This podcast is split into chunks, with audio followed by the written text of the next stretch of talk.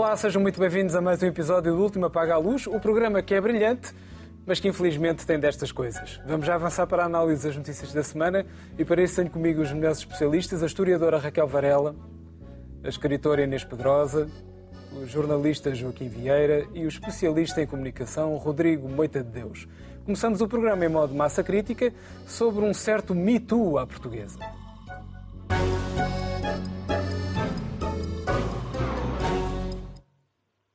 Ora, as modas demoram a chegar, mas quando o fazem, fazem-no com força. É o caso do movimento Me Too, que tomamos a liberdade de chamar à colação no momento em que uma instituição, ou melhor, um grande intelectual português, é posto em xeque por alegado abuso de poder e não só, sobre várias mulheres. Falo do professor universitário Boaventura Sousa Santos, que está no olho de um furacão de suspeitas e acusações, tendo para já dito que só se envolveu em relações adultas e com consentimento. Quanto ao resto, culpa a cultura de cancelamento e o neoliberalismo. Imagine-se, de alguma forma terá acabado a impunidade, sim ou não, Inês? Boa noite. Um, não há sim ou não nisto, não é tão rápido, porque a dominação patriarcal uh, não acaba com as leis, também não acaba com pedidos de desculpa, nem com licença, nem com, nem com bons modos. Portanto, uh, sabemos todos e todas que isto funciona assim, e na academia, muito particularmente. Quer dizer, eu acho que não é novidade para ninguém, na academia em Portugal e não só. Eu cresci numa, numa cultura universitária em que os mestres e as discípulas, uh, os mestres assediavam as discípulas, uh, não, não estou a dizer todos, mas era, era, estava instituído que assim era, ou as, as, as, raras mestras também poderiam associar, uh, uh, assediar discípulos e podia haver uh, essa, essas situações entre os mesmos sexos, mas claro que o poder era dos homens e continua a ser, porque se nós formos analisar ainda hoje, na Universidade Portuguesa, a percentagem de mulheres que está no, na direção, nas reitorias, são 5 em, tenho para aqui os dados, 5 em 30 presidentes ou reitoras em universidades portuguesas hoje. Quando há mais mulheres licenciadas desde há 30 anos e há mais mulheres doutoradas desde há 10 anos. E, portanto, já há uma percentagem maior de mulheres na academia e continuam os lugares de poder a ser. Uh, uh, eu ia dizer, abafados pelos homens que se organizam. E depois, claro que uh, os lugares, a precariedade na investigação, a precariedade nos lugares de docência facilitam relações que são de abuso. De, de eu li nesta, nesta, nesta texto académico a expressão extrativismo, achei muito moderna, mas eu prefiro a velha exploração, ah. que os professores, eh, certos abusadores, certos professores, mas eu, não, não, eu acho que não se pode dizer certos abusadores, pois há, há, tudo isto tem muitos graus, portanto, tudo isto. Mas tudo isto é uma cultura que vem detrás de ser o domínio do sábio, que é o homem. A cultura das mulheres é, eh, e a intervenção científica ou artística das mulheres é sempre desvalorizada. Eu lembro-me, por exemplo, também, olha, em Coimbra, por acaso, de ter ido a uma sessão sobre os meus livros há uns anos, onde um grande académico, e mesmo um muito bom académico de Coimbra, dizia e dizia aos seus alunos que os meus livros tinham um problema, poderiam ser melhores se não tivessem um ângulo feminista, e isto há muito poucos anos. E, portanto, há muito preconceito, há, muita, há muito preconceito contra a mudança de mentalidades, e, também, e esse preconceito tem a ver com como serviu bem aquelas pessoas, como serviu bem aquela cultura, esta não mudança de mentalidade. E, portanto, eu penso que o acusado, os dois acusados, em particular o, o, o mestre, o Boaventura Sousa Santos, deve estar neste momento, além de uh, fazer a sua defesa um bocadinho. Uh, um bocadinho estapafúrdia sobre o neoliberalismo. Não é por aí que lá vai. Não é a esquerda contra a direita, sendo que também a direita está já a aproveitar e a dizer, ah, pois, porque era o grande homem da esquerda, afinal, a coisa. Quando toda a gente sabe que isto não tem a ver com a direita-esquerda, que estas questões de poder são transversais e sempre existiram de um lado e do outro. Uh, portanto, pesa essa, essa coisa. Deve estar uma, a pensar. Nunca existiu uma cultura dominante de abuso de poder para fins sexuais na direita. Não é na direita nem na esquerda. Ah, tá há, só, uma, só, é onde há poder é transversal. É transversal, é E não é só é, o tal extrativismo, que eu acho que é exploração, não é só, Portanto, e temos já até falado aqui, não é só sexual, é também de quantas vezes. E isso, do, passamos por isso. Muitos de nós na universidade. não é uma coisa de direita. É só para ter.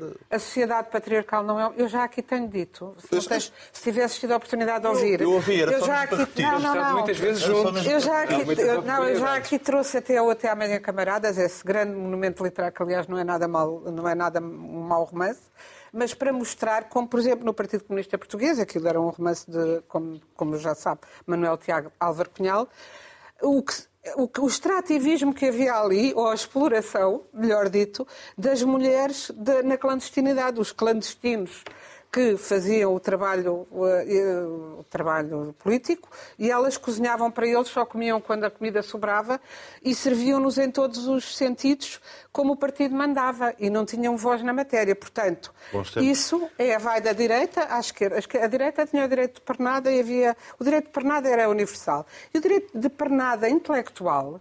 Quantas mulheres não viram os seus trabalhos para os seus mestres serem assinados por eles e não continuam a ver? E o extrativismo, aliás, não, não, hoje em dia já não será só, poderia ser uma evolução, mas não é porque devia acabar o sistema não ser assim. Hoje também já há uh, isso de mulheres para homens, etc., de, é, tem a ver com questões de poder, de aproveitar o trabalho de um doutorando ou de um uh, licenciado, ou, ou aproveitar, não, pô-lo a trabalhar para o grande mestre e, uh, e, não, e não, não lhe dar o crédito que lhe é devido. E, portanto, uh, isto põe várias, várias ordens de problemas. Um, e espero que. Uh, para mim há um problema também na forma, devo dizer, como isto foi divulgado, porque não me parece que um, que um, um livro científico, que era o caso, uh, chamado, uh, tradução portuguesa, porque o livro é, está em inglês, Mas Condutas Sexuais na Academia, não me parece ser o sítio para se fazer acusações ou a fazê-las que se façam com clareza. Porque um, um dos problemas deste deste mundo antigo é que é um mundo sinuoso, que funciona pelo pequeno terror, que funciona pelo medo. E se as, a defesa vai ser da mesma maneira, em vez de ser com frontalidade e verdade, porque no livro não se diz que é o professor Estrela, que é o aprendiz, que é, quer dizer, dá-se todas as pistas, é um roman Acli, ou um, um, artigo científico Acli, mas não se diz o nome das, dos, das pessoas. E, portanto, ah, eles também podiam não ter dito que eram eles, mas não foram eles, pois a imprensa caiu em cima e, e isto deu-se. Eu acho que as acusações fazem-se no seu lugar próprio, que é na justiça. Uh, num livro de enquadramento pode-se falar de, do que se passa em geral, não se deve falar do particular, se se fala, até porque fica datado rapidamente, e até porque lá está, onde o Boaventura deve estar a perguntar cadê os outros neste momento, e também porque agora que eu sou emérito e já não tenho poder, porque uh, uh, já não é o primeiro nem o segundo caso que nós vemos de que estes movimentos de ataque só chegam quando as pessoas saem do lugar de poder, onde, onde terão cometido cometido esses Raquel. abusos. Boa noite. Bom, eu queria começar por dizer que Boaventura Sousa Santos é inocente porque o princípio da presunção da inocência ah, isso, claro. garante às pessoas que elas não são culpadas ou inocentes. Elas são inocentes e o ônus da prova recai sobre quem acusa. Isto não é um princípio que nós usamos porque é Boaventura Sousa Santos. Perguntaram-me nestes dias se eu também o defendo para os padres acusados de pedofilia. Defendo. Nunca defendi neste programa um único nome Nunca, nem nunca defendi uma única decisão que não fosse provada em julgamento. Outra Idem. coisa. Idem. Subscrevo. Outra coisa. É um tema é, até recorrente neste programa. Defendo é. para qualquer pessoa, incluindo, devo-vos dizer, para o padre associado à extrema-direita portuguesa. Nunca vim aqui falar de nomes e é está no antípoda daquilo que eu penso, daquilo que eu acredito, do ponto de vista. Portanto, nós não defendemos princípios universalistas do Estado de Direito só para quem queremos. Defendemos para toda a gente. Eu sempre fui uma opositora frontal de José Sócrates e das suas políticas. Nunca defendi a sua prisão em direto e outro tipo de coisas. Isto é sórdido, isto é uma lama que nos atinge a todos. Ninguém se salva no fim se alguém pensa que vai se salvar com este tipo de métodos. Inclusive a imprensa se pensa que se vai salvar transformando-se em gigantes tabloides que fazem insinuações.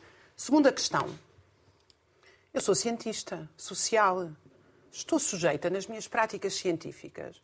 Vejam bem, eh, eu tenho nas minhas mãos centenas de relatos de assédio moral e sexual nos estudos que nós fizemos ao longo destes anos.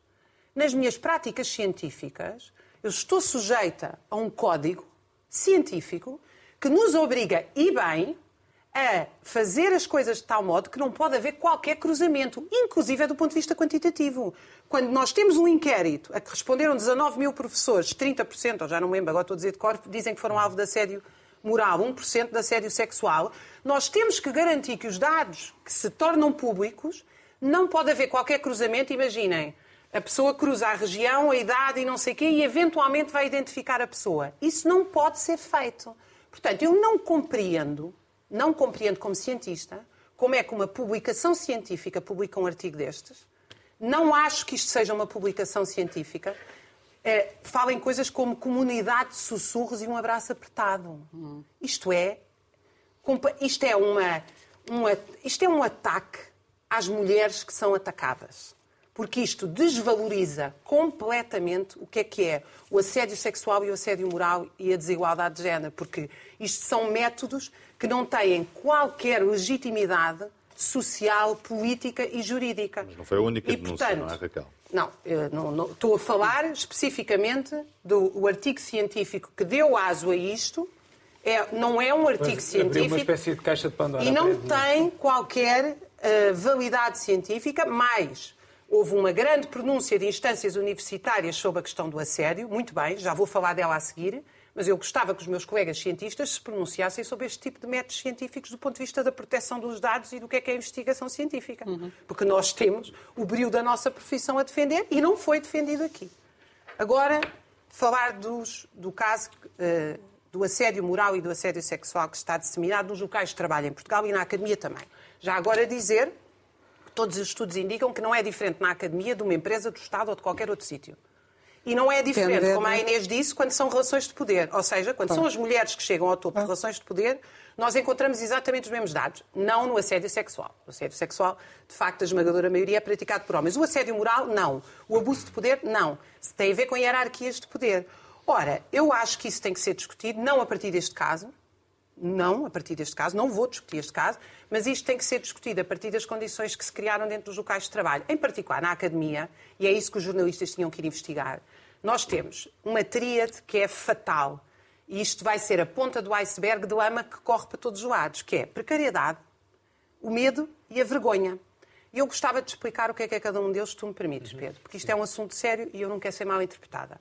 A precariedade e o medo estão lá, porque as pessoas têm medo de perder o emprego. Por exemplo, neste momento, este ano, há 2 mil investigadores que vão perder o emprego e só uma parte deles é que vai ver o seu contrato renovado. Eh, é, é bom investigar o que é que se passa aqui. Outra coisa muito importante, é bom investigar, primeiro, eu sou a favor de que as pessoas não percam o emprego, só para dizer. Mas é bom saber que a academia vive situações gravíssimas em que as pessoas estão, de facto, ameaçadas de perder o emprego. A segunda questão é que há, cadeia, há carreiras bloqueadas, portanto, é muito difícil chegar a associado e a catedrático. Uhum. Isto permite o vale tudo. Eu acabei de ver com muita preocupação no público um manifesto assinado por 150 académicos a propor um e-mail onde há denúncias, uh, desconfio que vão ser anónimas, como sempre, que é uma vergonha, denúncias anónimas, pois. e pergunto-me quem é esta instância que cria um e-mail? Qual é o escrutínio jurídico disto? Quem são estas pessoas? Isto vai ser ou não usado para a disputa dos empregos que estão para ser perdidos? Para, para fazer a carreira para associado e para catedrático, porque esse manifesto, que supostamente é contra o assédio sexual e moral, acaba a atacar os professores catedráticos. Ninguém leu aquilo. Uhum. Então nós estamos a tratar de mulheres ou nós estamos a usar a causa das mulheres para promover a ascensão de carreiras? É porque isto é muito sério. Nós não podemos desvalorizar o assédio moral, o assédio sexual E o assédio sexual, nós estamos a falar, são coisas gravíssimas, as pessoas são torturadas, sofrem. E depois, eu queria falar da vergonha. O problema da vergonha é um problema tratado em psicanálise. É que as pessoas, enquanto estão com medo de perder o emprego, sujeitam-se a situações que as envergonham, vão dizendo que sim, quando deviam dizer que não. Isto gera ressentimentos gravíssimos que explodem em vinganças injustas. Volto a dizer, eu não estou a falar deste caso, porque eu não conheço este caso, recuso-me terminantemente a falar deste caso. Estou só a dizer que se cria aqui um caldo, portanto, o que é que tem que se atacar? Com muita seriedade. Tem que se atacar o que se passa nos locais de trabalho, em que não há relações de confiança, de cooperação e de solidariedade entre as pessoas. Não é exatamente as hierarquias. Eu estou à vontade porque eu sou professora auxiliar com agregação, não sou uh, professora catedrática. Portanto, não, nem professora associada. Estou um bocadinho acima do início da carreira e tive 20 anos, 20 anos nos famosos concursos de 5 anos. Portanto, não estou. E sou completamente defensora que deve haver emprego seguro para toda a gente. Portanto, estou só a dizer o seguinte: a forma como nós olhamos os locais de trabalho, ela própria tem que ser sanígena, para usar um termo que o Coimbra de Matos utilizava tanto. Que é, nós temos que criar situações de cooperação, situações de solidariedade. Códigos de... Podem colocar, primeiro, e-mails com denúncias anónimas, é bárbaro. É bárbaro. É inaceitável juridicamente tal coisa. Nós temos que criar instituições. As denúncias têm que ser feitas nas instituições. Tem que haver uma crítica estrutural à justiça em Portugal que não funciona. A outra coisa é, perdoem-me, é muito ingênuo, eu aqui concordo com, com o que a Inês disse, é muito ingênuo uh, que estes, uh, estes casos só apareçam contra pessoas de esquerda. É, é, é, um, é, um, é, uma coincidência. É, é coincidência. Sim, e mais a Igreja Católica toda. Sendo que eu não apoio as ideias de esquerda do Boaventura. Só, só, só, só um remate, um remate às agora já não, Lama agora também, já não estás... eu, Um remate só, só aqui às palavras da Raquel. É evidente que a responsabilidade não é do neoliberalismo, da precariedade do sistema capitalista. É evidente a responsabilidade é, é aprovar-se, é daquele senhor. Ponto. Quer dizer, aquilo, vamos, não, não, não nos vamos perder na maionese, não é certo? Senhor, é, é, a precariedade está disseminada. Oh, oh, oh, Raquel. Tu tens sempre a ideia de que se há racismo é porque há um senhor, Raquel, se que há o abuso é porque há um sim, senhor. Chama-se responsabilização. Chama-se responsabilização. Tá bem, eu não vou, não eu não é vou contribuir para a desresponsabilização do ato. Desculpem lá, não é, não é certamente responsabilidade do neoliberalismo. Dito, dito isto, também concordo que qualquer um de nós, até mesmo Boaventura Sousa Santos, ou especialmente Boaventura Sousa Santos, tem direito ao Estado de Direito e ao sistema de justiça inventado pela sociedade patriarcal e colonialista do homem branco. Tem. Tem. E merece-o. Aliás, quase citando o Francisco Mendes da Silva hoje, no seu belíssimo artigo. Que às Se vezes alguém- não funciona tão alguém- bem por ser de- patriarcal e colonialista. Se- Como certo, sabem, as mas ele mulheres tem- se queixam de violência direito- doméstica. Mas ele tem Pronto. direito a esse sistema, ao mesmo sistema co- contra o qual lutou durante, durante imenso tempo. Mas, eu- mas eu queria dizer aqui uma, uma, uma coisa, que é... O que é que Isso, por torna este acaso, caso é realmente falso, porque ele tem sido um defensor do Estado de Direito, um dos principais. de, de outro Estado de Direito que não este? Não, Não é? não. Sim, outro Estado de Direito que não este, porque este é o neoliberal. Eu li, também li. Pronto, este é o neoliberal. Os princípios da justiça Estado não são Direito Este é, não o, é este, é o Estado, este é o Estado de Direito neoliberal, Não, Rodrigo, o herdeiro, Estado do, de Direito é herda- neoliberal, herdeiro da sociedade patriarcal e comunismo, mas, mas não é obra de Boaventura Sousa Santos, Haver a justiça Mas é. independente Mas é. dos poderes não é neoliberal. O que é que, o que, é que... Vamos lá pôr as coisas em eu- eu eu, perspectiva. eu não concordo que seja neoliberal. Ah, pronto, pronto. está bem, não, está não concordo que seja neoliberal. Onde é que, onde é que eu queria chegar? O que é que torna, aqui, o que é que torna este caso espetacular e extraordinário? Espetacular, mesmo no sentido espetacular, porque é um espetáculo. Eu, eu queria pedir eh, aqui à nossa realização para pôr uma imagem no ar. Isto é, uma, é um, é um lead. É, é outra imagem, pode ser. Esta é do neoliberalismo, é outra imagem. Exatamente. Que é a explicação de, de uma das senhoras, de uma das queixosas, pela razão pela qual não apresentou caixa. E diz, e diz ela que foi aconselhada a não falar do assunto para não estar a fazer o jogo da direita. E isto é, é- é por causa disto que o caso é tão espetacular. Porque estamos a falar de alguém que fez a vida, a vida, a vida, a, a defender o feminismo não é? e a atacar a sociedade patriarcal onde supostamente vivemos. E, pelos vistos, abusava dela. Era pior do que os outros. Mas, Era pelos pior. vistos, abusava dela Fez a vida, Como é que tu sabes isso? Quer dizer, porque são várias as denúncias, Então não- julgar. então, não- então tu achas que o princípio da presunção da inocência não atua aqui, porque tu já achas que há vítimas, Não, certo? até, até vou, até vou mais longe. Achas, o que é que torna estes casos extraordinários? Primeiro, não é, não é um caso único, nem uma queixa única, nem uma denúncia única. Aliás, são várias denúncias que começaram a surgir e algumas das quais mais antigas. Também li o artigo, o artigo do jornal, pois isto já tinha sido chamado várias vezes por causa do assunto. E porquê é que isso elimina o princípio da presunção Não, da é, inocência? não Podiam elimina. ser 40, tu, tu, 100, tu, uma. Estou a tentar explicar a espetacularidade. Estou a tentar explicar a espetacularidade. O segundo fator que contribui para a espetacularidade é esta coisa de ter feito carreira a julgar os outros. Fez carreira a julgar os outros. Mesmo. E a dizer-se feminista ah, e grande protetor das minorias e das mulheres ah, em particular e das outras minorias todas E em geral. esse- esses processos de intenção é que já não são mitos, não é? Não, não, mas, mas foi mesmo assim. Foi mesmo assim. Eu li os textos dele. Eu li os textos dele. É, é, é, é, a ser verdade isto é uma coisa. é, é, quer dizer, Está bem, mas uma pessoa ter- pode até ser arrogante e, e ter a pretensão de ter chegado a uma verdade e não ser verdade, isso não ser falso, mas isso não, não diz, ah, agora vai ser, Não, agora não, vai não, ser, não, agora não, vamos não, vingar. Não, não, não é vingar. Não é vingar. Quer dizer, Então, Nós estamos a falar, vamos lá ver se alguém que, alguém que faz a carreira toda a afirmar-se feminista, a seguir diz à aluna para sentar no colo, vocês não acham isto a coisa mais revoltante do mundo? Mas quem é que fez? Eu estou-te a perguntar a, ser, ti. é ser, é ser verdade. É ser Tens verdade. outra imagem para mostrar, temos que ao Joaquim para não ser assunto único. e isto, isto para, para terminar, terminar com, com uma, com uma, com, com uma pensamento simples. Nós, de facto, vivemos uma época estranha em que julgamos as pessoas pelas ideias que têm para o país, não é? A esquerda, a direita, e depois dividimos as coisas em bons e maus. E nunca julgamos as pessoas pelas suas ações de facto. Pelas suas ações. Mas para isso serve a justiça. Para- isso serve a justiça. E não só. Eu acho que a própria sociedade, não no julgamento, não no julgamento de Estado de Direito que estás a falar, mas mesmo no julgamento no, apreço que nós fazemos. Nós não exaltamos as, virtudes dos outros. Não ah, apontamos o dedo porque é inimigo, porque é de outra, de outra facção, de outra Isso é cor, verdade. de, outro- de outro é partido. verdade. Vivemos nisto. Estou- Estou, aliás, a concordar com as tuas primeiras palavras. O, o problema de haver idiotas armados em machos alfas não é uma coisa de direita ou de esquerda. não. É uma questão de idiotas. Exatamente. Pronto. É. E nós não podemos fugir a isto. De E não- cultura, mas e de uma cultura. idiotice E formada por uma cultura, Ex- não é Sim, é verdade, é verdade. E não podemos permitir que estas, estas ideias pré-concebidas sobre ideologia em si Uhum. ah, desresponsabilizem os atos que são individuais e que têm que ser responsabilizados individualmente. Muito bem, Joaquim. Não tem, é sistémico.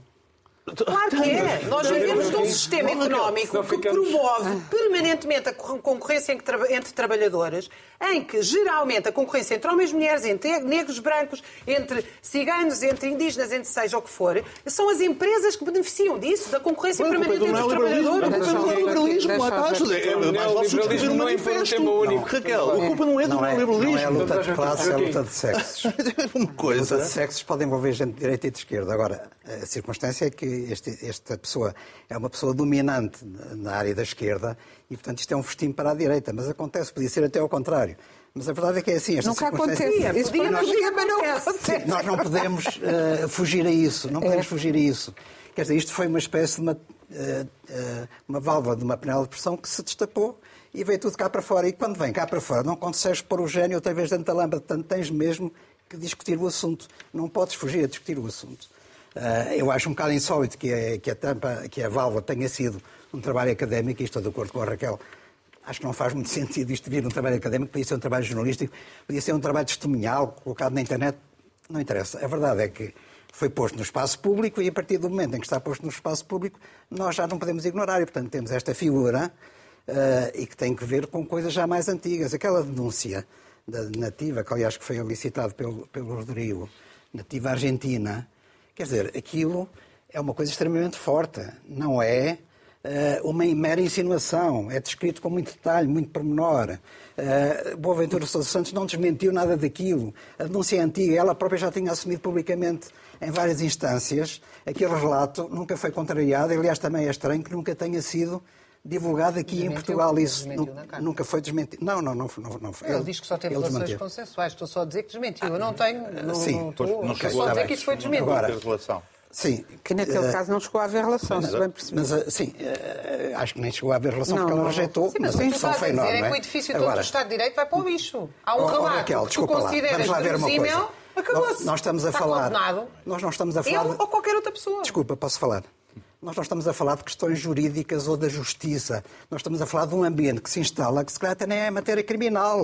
Mas é uma pressão sobre mulheres não tem a ver necessariamente sobre justiça, que os homens não podem ser condenados na justiça por causa disso, mas são pressões pequenas, grandes, é chantagem, é, é, é um, um, comércio, é, eu dou-te isto e tu dás-me aquilo, e na justiça não se pode provar nada, no entanto isso existiu. Isso é uma coisa e, portanto, inquisitorial que tu estás a defender, desculpa, Joaquim. É, a sociedade civil tem a obrigação de investigar não, Joaquim, e trazer isso ao conhecimento defender, do público. é perigoso. Tu estás Aconteceu... a defender que o homem deve ser acusado de um crime que não existe. O que é não, isto? Isto é uma loucura. Não estou, não estou a falar em crimes, estou a falar em pressão, estou a falar, em assédio. Coisa. Ele está a falar de um crime. não é forçosamente um crime. Não, não. não o assédio é um crime. O que tu Desculpa, estás a dizer é... Não é forçosamente um crime, Se não é pode ser provado na justiça e nos tribunais, então nós acusamos na praça pública porque nós subjetivamente consideramos Sim, é- isso um crime. é- Isso é o fim do edifício do Estado de Direito. Democrático. Raquel, há Ah, não. sete minutos estavas a falar sobre uma cultura dominante. O Joaquim está-te a dar a razão. Está a falar sobre a A cultura justiça não dominante. é, cultura, a única, eu a justiça não é a única instituição da verdade que existe numa sociedade.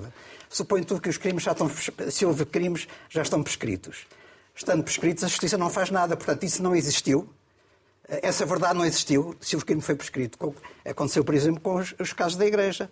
Muitos casos da Igreja foram apurados e, e estão prescritos, portanto não se pode fazer nada. nada ver, Ah, eu e, no entanto, comunicar, não é a justiça que atua, são os historiadores, são os jornalistas, é a sociedade civil, de uma forma geral, que vai tentar apurar o que se passou. Ah, É claro que as pessoas têm direito a defender-se e, e- e a opinião pública tem direito também a avaliar entre a defesa e a acusação eh, qual- a concluir eh, quem é que tem razão. A verdade é que há- havia e existe um ambiente sufocante que é muito difícil depois as pessoas poderem, as vítimas ou alegadas vítimas, eh, lá está, porque estão eh, dependentes de muitas coisas, de pressão, etc., eh, em cada momento reagirem e poderem denunciar publicamente, porque podem ser eh, completamente marginalizadas a partir daí, perder empregos, perder tudo, ficar completamente sem desamparadas e, portanto, não é fácil avançar para isto. Uma denúncia destas implica muita coragem e eu quero elogiar a coragem das pessoas que fazem estas denúncias. Agora eu pergunto, em quem é que nós, nós temos que acreditar, não é? Em alguém ou não acreditamos em ninguém? A a quem é que devemos dar credibilidade? É às supostas vítimas que se queixam ou é à pessoa que diz que aquilo é tudo mentira? Nós não podemos ficar também no limbo e dizer, não, eu, eu espero que a justiça decida. A justiça muitas vezes não decide estas coisas. Mas temos Isto tem que um ir por outros, por, por outros, por outros caminhos. esperar, E, portanto, senão- é claro que a questão da, da- da- do neoliberalismo também é um disparate completo, não há luta de classes. Ah, agora, o que eu acho é que o Me Too, o Me Too, este movimento novo que, que é o chamado empoderamento, este neologismo das mulheres, tem- pode ter muitos desequilíbrios, pode ter muitos defeitos, pode ter muitos excessos, mas eu acho que, no fundo, eu já disse aqui, já discutimos isto antes, eu acho que, em última análise, o Me Too, com todos os seus desequilíbrios, pode contribuir para uma sociedade mais, mais equilibrada. Com certeza. E isto faz parte da luta do movimento para uma sociedade mais equilibrada, independentemente do que pode acontecer ou não, no caso concreto ao senhor investigador Boaventura Sousa Santos. Ficamos aqui com o nosso tema principal da semana. Eh, Quem diria? Está sempre a acontecer. Na verdade, não é grande surpresa. Vamos agora ao tema secundário eh, desta sexta-feira.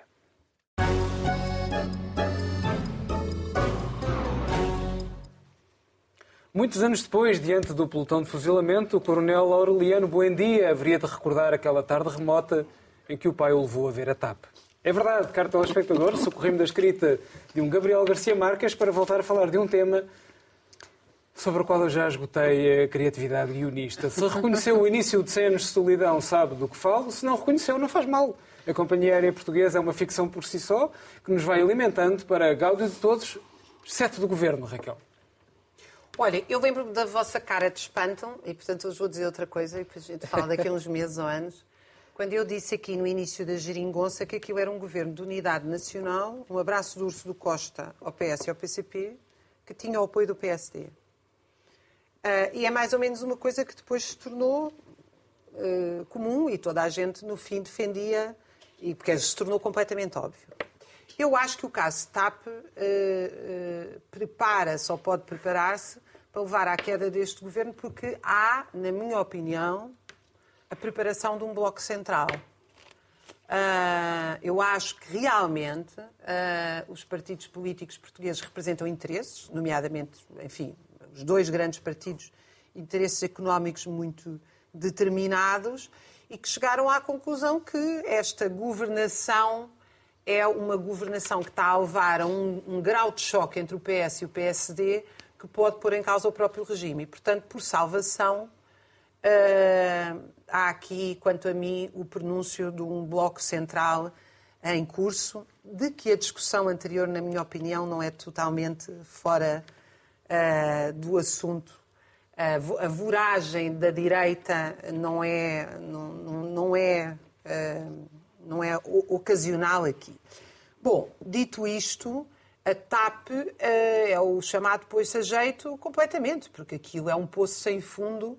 E, agora, o que eu gostava de dizer em relação à TAP e ao PS é o seguinte: a TAP não é uma gestão eh, catastrófica do governo PS. A TAP é um exemplo absolutamente impecável de toda a catastrofia, toda a catástrofe, perdão, do neoliberalismo na gestão, que é a gestão, a nova gestão pública, a otimização dos recursos do Estado, benchmarking, sei lá mais o quê, essa tralha toda da nova gestão que se aplicou às empresas públicas com critérios que não foram só aplicados na TAP, o Serviço Nacional de Saúde foi destruído, muitas outras coisas neste país foram destruídas, a luta está a ser feita em torno da TAP, mas há outros exemplos que, ou seja, não é, não se enganaram nesta gestora e no gestor anterior e no PS e no PSD. Há um modelo de gestão pública que quer fazer dos serviços públicos uh, uh, um setor permanentemente lucrativo, em vez do serviço público ser um serviço,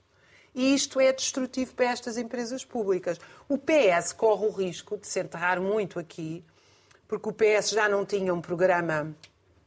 O PS é muito curioso a relação dos, da, com, com, o PS, porque o PS é, o melhor, é, o, é, o, é a melhor agência, é o melhor partido do Estado português. Hum, uma vez, já aqui lembrei-vos disto. Marcelo Rebelo de Sousa, quando ainda era comentadora, disse: ainda bem que reviram a lei eleitoral, a lei do, do trabalho. O PS no governo não me parece que ele tenha deixado de ser, desculpa só. É verdade, não deixou de ser comentador, é verdade, concordo. Ele disse, ainda bem que a lei, a lei, eh, do trabalho foi revista com o PS, porque assim a CGTP e o GT ficam calmas. Estas, estas reformas com o PS são muito mais ágeis. O PS consegue aplicar, geralmente, muito melhor as reformas neoliberais do que o PSD, que tem mais contestação. O que é engraçado é que o PS agora não consegue fazer esse serviço. E, portanto, isto está a gerar uma crise porque evidentemente a, a, a, contestação é muito maior, enfim, porque a vida das pessoas tornou-se realmente Bem. muito mais difícil. Portanto, eu acho que o PS corre o risco. O PS, por razões que eu também não percebo bem, portanto não vou sequer aventar aqui especulações, sobreviveu um bocadinho à crise da social-democracia que, que assolou a Europa no pós-2008. Porquê é que o PS sobreviveu? Talvez até por causa da própria geringonça. Agora, se isto vai durar muito, duvido. duvido. Bem, Rodrigo. Deixa-me só, só para, ainda vou voltar atrás no assunto, só porque a minha avózinha costumava dizer que não há pior do que um moralista. É, é, desconfia sempre cada vez que, eu, que ouves um moralista. Tinhas uma boa avó, portanto. É, é ela é tinha assim umas coisas sábias, assim, uma coisa de desconfia sempre que ouves um moralista. É bom dizer que isso agora é dominante em todo o lado, à esquerda e à direita, não falta. Não, não, não, não, sim, mas há uns que não fazem carreira ainda a, a fazer, a fazer moral. O, digo eu. Este, uh, o, o, a, TAP. A, a TAP tem, tem, duas, tem dois ingredientes bastante sexys que depois dão no, no bolo final. O, o primeiro ingrediente é que confronta dois modelos diferentes de gestão. Uh, a culpa não é do neoliberalismo, diria eu, mas não, também não, não, vou passar o resto da noite a discutir com, o Raquel. O neoliberalismo, já percebemos todos que é uma espécie de papão, é omnipresente, é tipo Deus. Ele está em todo lado. Um, mas confronta dois modelos. Um, aliás, um modelo que é feito contra o outro, uh, portanto, um modelo de uma etapa privada, ou se quisermos, do governo de Passos, com aquilo que foi depois uh, o governo de António Costa. Para o bem e para o mal, atenção, não estou. Mas é verdade. É um... Ainda por cima decorrem no Parlamento agora as, duas, as ditas duas comissões que eu, que eu referi, uh, em que nós temos um modelo a ser apreciado numa comissão e o outro modelo a ser apreciado na outra. Uhum. O problema das comissões, e o PS percebeu isso antes de todos, é que vamos ver à lupa depois tudo o que foi feito e depois à lupa é uma coisa tramada. É, os holofotes iluminam tudo aquilo que depois uh, se faz de bem e se faz de mal, especialmente uh, uh, os erros ganham uma outra escala e outra dimensão. Isto para me, para me levar aonde? que é o bolo final. O, o, a TAP pode rasgar o PS ao meio? Pode. É um problema. é, um, é um problema porque é, é Pedro Nuno Santos e é do outro lado António Costa barra Fernandina. A guerra já vinha de trás, por causa da TAP e dentro da TAP e, portanto, isto é só o prolongar, ah, é só o prolongar deste, desta situação. E, e, vale a pena reler o artigo do Ascenso Simões esta semana, não porque aquilo seja um, um grande frete, António Costa, mas pelo contrário. É, é, aliás, um aviso muito engraçado à, à navegação. Uh, isso significa, sobretudo, que António Costa, durante um período de grande tempo, se rodeou, segundo as Simões, das pessoas erradas. E é toda uma nova geração de políticos profissionais uh, que só fizeram política. E, portanto, temos um secretário de Estado, alguém dizia com graça a isto, que tem um currículo que há 30 anos a fazer política e não aprendeu nada, porque depois envia aquele e-mail, não é? É que nem política percebe. Ou temos uma ministra da Habitação que nunca, nunca pagou em mim. É, é, é, outro bom exemplo. Ou um ministro das Obras Públicas das Infraestruturas, que é o nome moderno que estamos àquilo, não, que achava que ia gerir melhor uma companhia aérea do que o dono da companhia aérea. Foi isso que aconteceu. Eu vi na televisão. Ele explicar que ele é que ia mandar porque ele é que sabia fazer a coisa. Aliás, como sabia fazer a coisa. Isto tudo, para mal dos nossos pecados, significa que a política se tornou uma espécie de jogo. Nós agora apreciamos, de facto, o melhor política. Aquilo que tem mais jeito para a política. Não é da, para as políticas.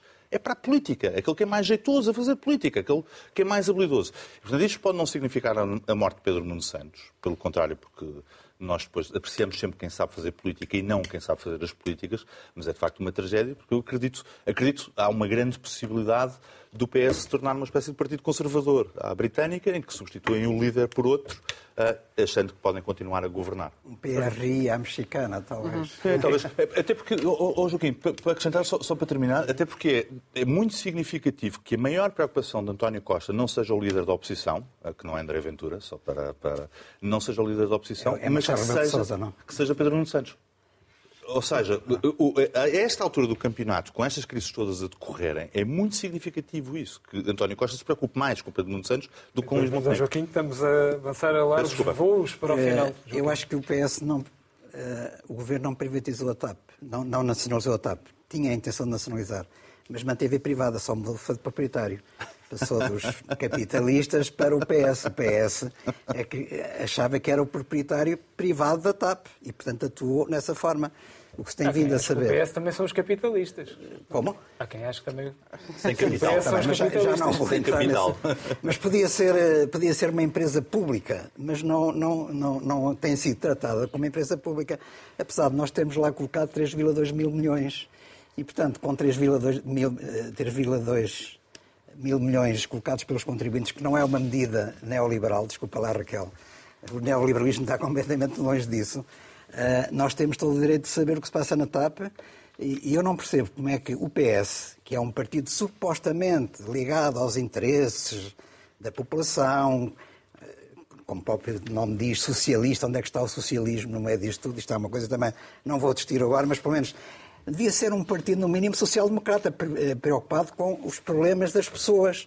E vai, de facto, eh, dirigir a TAP, interferir na TAP, eh, anular a independência que as empresas públicas devem ter em relação ao governo, não digo em relação ao Estado, mas em relação ao governo, sem, pensando que isto nunca vinha, viria a saber-se.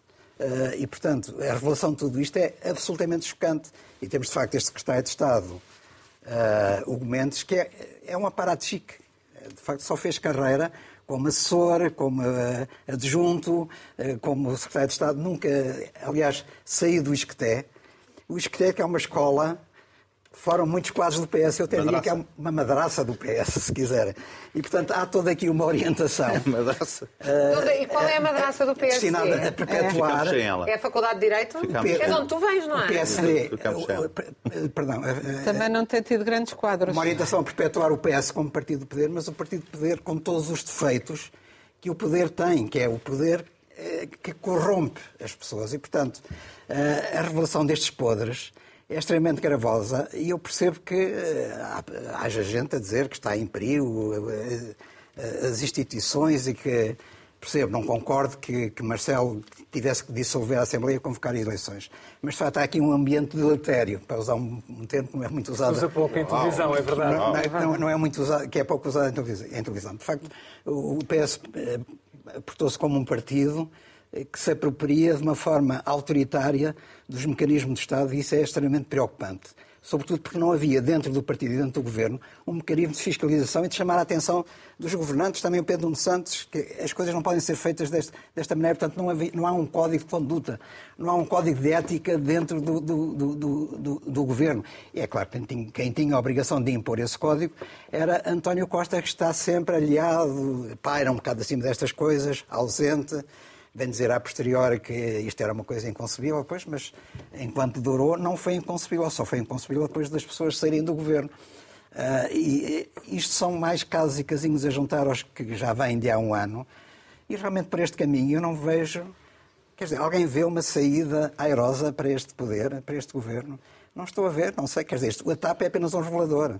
Uh, e não sei, e a própria TAP, uh, se for vendida ao desbarato, também não vai ficar bem ao governo, que não era essa a intenção de António Costa. E, portanto, vamos a ver uh, como é que vai acontecer, o que é que vai acontecer em relação a esta empresa no futuro. Inês, para concluirmos. Para concluir, mas eu também gostava de fazer uma nota que há pouquinho me falhou essa. Uhum. Uh, criticámos, uh, sobretudo a Raquel e eu, a forma como cientificamente foi a mistura entre a ciência e a, e a denúncia, mas eu gostaria aqui também de sublinhar e de elogiar a reportagem do Diário Notícias, que, que, foi a reportagem inicial deste, deste assunto, feita pela Fernanda Câncio, com o rigor e o brilho que lhe são habituais. Eu digo isto porque ela própria a seguir foi acusada de ter, por ter ouvido numa reportagem os uh, acusados. Uh, e, portanto, que só devia ouvir as vítimas. E isto realmente mostra que, que, estamos a chegar a um ponto muito mau da nossa visão do que é a sociedade e do que é o trabalho de jornalismo. E o trabalho de jornalismo é, é dar voz a todas as partes num, em qualquer dos casos. Pronto. Um, quanto à TAP, não me parece que a TAP vá destruir o governo, embora haja muita vontade disso uh, por, muito, por, por parte, designadamente, da oposição uh, que anda numa tentativa de, de, criar dissolução da Assembleia, que tem sido um bocadinho acompanhada à viola por, uh, para se entreter pelo Presidente da República, com uma leviandadezinha que lhe é muito costumeira, porque é verdade que lhe perguntam, mas então, com o Instituto da TAP, a dissolução, quer dizer, a TAP, por muito mal que corra, os 100 anos de solidão uh, são, são, adequados, talvez 100 anos de ambição e 100 anos quase de confusão que para ali andam. Uh, nestas comissões de inquérito agora também se vai levantar que afinal andamos a discutir os 500 mil uh, de, de uma indenização e mais a, o despedimento, que eu já aqui disse, feito da forma mais uh, estúpida, que é mesmo a maneira, porque nós vamos pagá-la. O despedimento em televisão da última CEO, hoje entrou o novo. Uh, tudo isso pode ser uma grande confusão, mas isso não chega para deitar abaixo um governo que foi eleito com maioria absoluta ao fim de seis anos uh, de, de, governo. Portanto, o, o, António Costa não parece, uh, dizia, muita gente dizia que ele estava desgastado e ia perder, e afinal ele ganhou. E depois acontece que os indicadores económicos do país até são melhores do que se esperavam.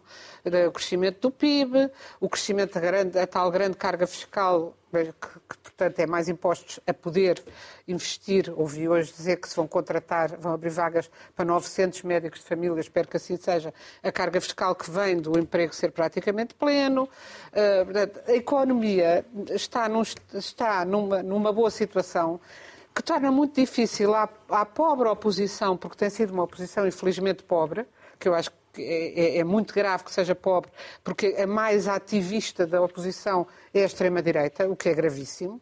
E essa a oposição do PSD não me parece nada que estejam em vias de querer fazer um bloco central. Mais depressa os tenho visto capazes de se aliarem uh, ou de uh, juntarem argumentário à extrema-direita ou à direita neoliberal uh, descabelada. E, portanto, penso que é mais por aí. Deixo só, para, para finalizar, uma adivinha quanto à coisa da TAP. Uma Eu adivinha? Já... Uma adivinha que foi lançada. estreia no nosso programa. Estamos... Eu dou a resposta. Episódio 332, estreamos Mas não é a minha, é do Ricardo Paz Mamed, economista, economista que eu e comentador também e comentador da RTP. da RTP. E ele perguntou: sabem as duas coisas que têm em comum a Singapore Airlines, a Emirates e a Air France KPLM, tu que sabes, tu Eu sei, sabes? sei, sei. Então. São as três financiadas por Estados ricos. É isso, não é a resposta? As três têm os respectivos Estados nacionais como acionistas de referência. E os Estados metem lá dinheiro. E estão entre as melhores no mundo nos rankings. Como nós não Pronto. temos um país rico, como nós não temos um país rico, melhor é não ter os luxos. Ah, Digo portanto, eu. ainda E está depois fora, tens- está- ainda está fora a companhia aérea. Também tens o, o deputado Carlos Pereira, que saiu da comissão e também não se percebe ainda porque é que ele foi- saiu. não é? Mas, mas no dia que nós fomos ricos, eu acho que nós devíamos ter uma companhia aérea. A sério, mesmo do Estado, com- a meter 13 mil milhões. Ah, ah pronto, desculpem. Ah, Eu mas acho pronto, mas eu, eu, aos 3 eu, mil de cada vez. E eu espero, Aos- eu, o que tenho ouvido dizer é que o Estado manterá algum controle, porque acho que se a venda que E o está do Estado tem iminente sido espetacular. for... Tem sido. O eh, Estado vai manter for o a- endividamento, cá para mim, Mas, não é o ah, controle. sendo que acho que têm gerido pessimamente este dossiê, claro, até porque estão a desvalorizar com o que fizeram, da forma como despediram a anterior CEO e com as confusões todas, estão a desvalorizar. E claro que não pode ser vendida uma Ibéria que nos tire o hub Quem é a responsabilidade dessa desvalorização? É do da governo forma- e da é do António Costa, claro. Sim, sim, sim. Sem Muito dúvida. bem, Mas sim, isso não o claro. fará cair, é só isso que eu estou a dizer, não é isso também acho que não. É pode cair por causa Também, disso. também não percebo como é que o Pedro Nuno Santos ainda consegue ter uma fu- futura carreira política. E Pedro responder Ah, o tempo, o tempo, o é? tempo, o. É tempo, O tempo veremos se Pedro Nuno Santos é irrevogável ou não. Vamos ver o que é que sucede neste aspecto. Assim terminamos o último Apaga a Luz com um videobite tristemente nostálgico da jornada.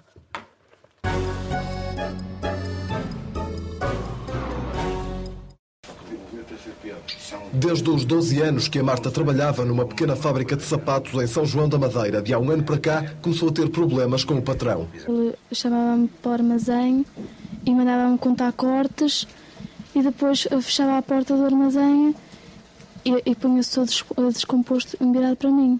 Ele, quando se punha assim, dizia para a gente olhar para ele. E, e- e- e se a gente não olhasse, ele ia e, e agarrava-nos. E, e estas, estas duas últimas vezes ele agarrou-me e esta última vez puxou-me. Mas só que pressentiu a minha colega a chegar e depois tapou-se. Um episódio que deu coragem à Marta para contar em casa o que se passava no trabalho. Eu contei ao meu pai, foi numa terça-feira. E nessa terça-feira foi quando ele foi à GNR. 1995 não é de hoje, é de sempre, seja qual for a classe social, a geografia é um método. Despedimos com amizade, até para a semana.